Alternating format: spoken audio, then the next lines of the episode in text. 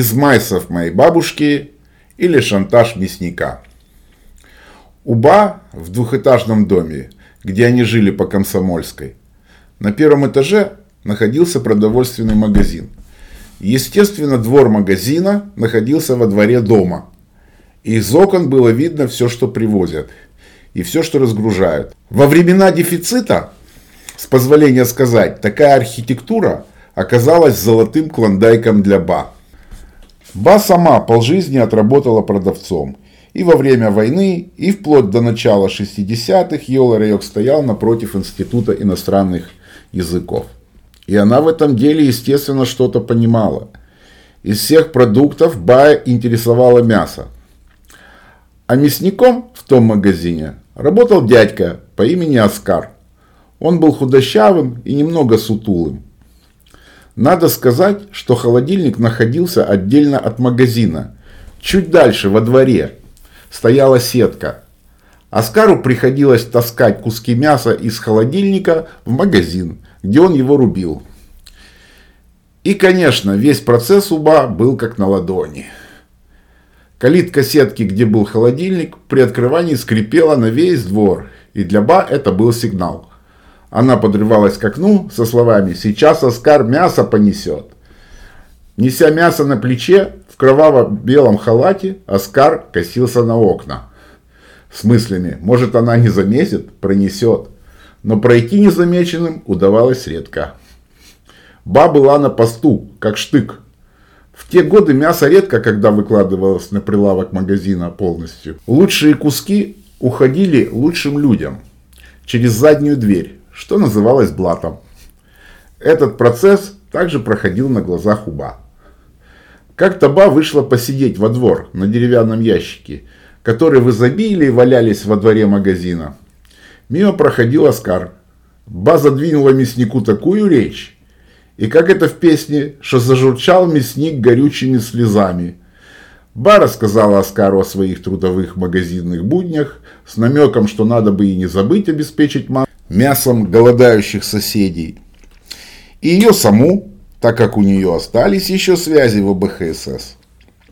Оскар моментально понял намеки и с улыбкой заверил Ба, что жильцы нашего дома голодными не останутся.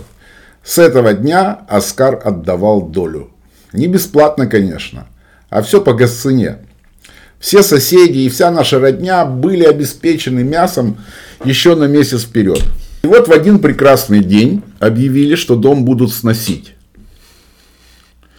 Жильцов переселят в новые квартиры, а магазин перенесут в другой район. Новым квартирам все были безумно рады, кроме Ба. Мысль, где она будет брать мясо, ее просто угнетала. Но как-то пришлось смириться. Теперь немножко географии. Дом снесли, а всем семьям дали квартиры уже в многоподъездном доме на квартал дальше. А в начале дома, на первом этаже, открыли продовольственный магазин, куда и перевели весь коллектив из снесенного помещения. Ну что вам сказать, картина была так, таки фундаментальная. В белоснежном халате наш Оскар курил у задних дверей нового магазина, ожидая фургон с мясом. Над магазином открылось окно, и Ба, улыбаясь, сказала, «Здравствуй, Оскар. У нас сегодня говядина или баранина?» Мясник, не поворачиваясь, приседая на корточки, он обхватил голову руками со словами «Да твою же мать!» «Да ты не волнуйся, дорогой, теперь мясо буду брать только я» так как холодильник уже внутри магазина, и, естественно, никому ни слова не скажу. А жильцы дома все равно ничего не увидят.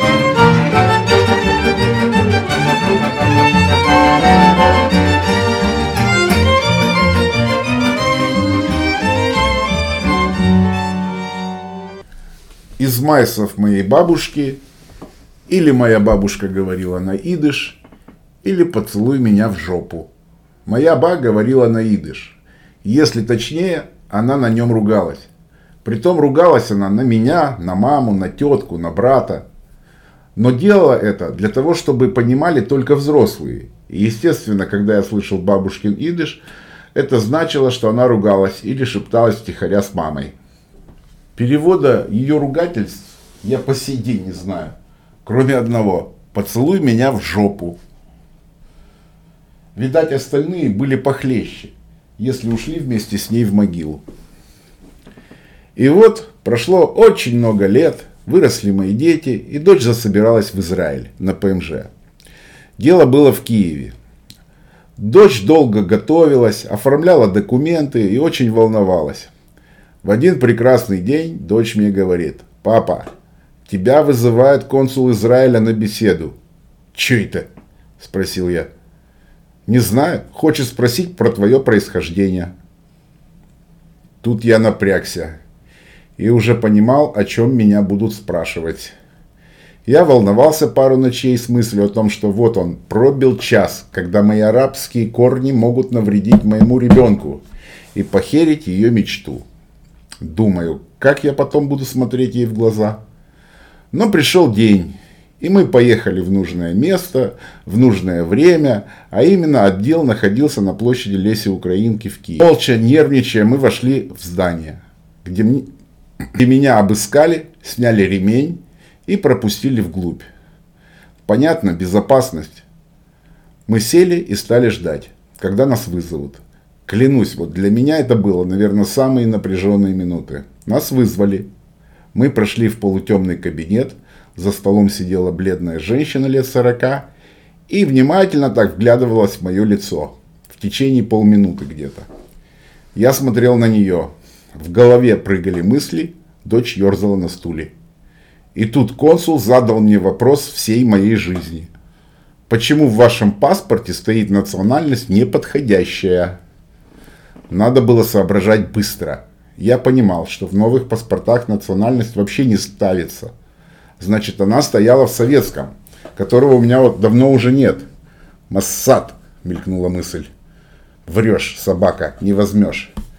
Я вырос в СССР, в Алмате. Тогда не спрашивали национальность, оставили ее просто по отцу. Вы говорите на иврите? Пошла дальше консул. А вот тут мой ход, мадам. Меня вырастила бабушка, и она говорила на идыш. Задирая нос, гордо и четко выдал я, давая понять, мадам, кто из нас тут вообще еврей? Значит, вы говорите на идыш? Тут, блин, я напрягся. Лихорадочно начал вспоминать идыш. В голове возникло следующее. Ihr wollt oben alles, was mir darf, in das Beste. Und ihr sollt lernen leben bis in mit 20 Jahren. «Так скажите что-нибудь на идыш», — молвила мадам. И тут я начал выдавать на идыш за всю жизнь, совершенно не понимая, что я говорю. Притом я старался выдать с максимальной долей культур-мультур. Штыкал Горнан, штыкал Шлемазл, Захенвей и тому подобное. И последней фразой я выпалил. Кишмерин тухес! И тут я смотрю, что консул понял последнюю фразу, и краска медленно потекла по ее лицу. Я напрягся. Я напишу, что вы говорите на идыш. Пишите, выдохнул я. Она молча поставила печать в дочкины документы и дала добро. Выйдя на улицу, дочь спросила, «Пап, а что ж ты последнее сказал?» «Поцелуй меня в жопу». Дочь была счастлива и тут же убежала по своим делам.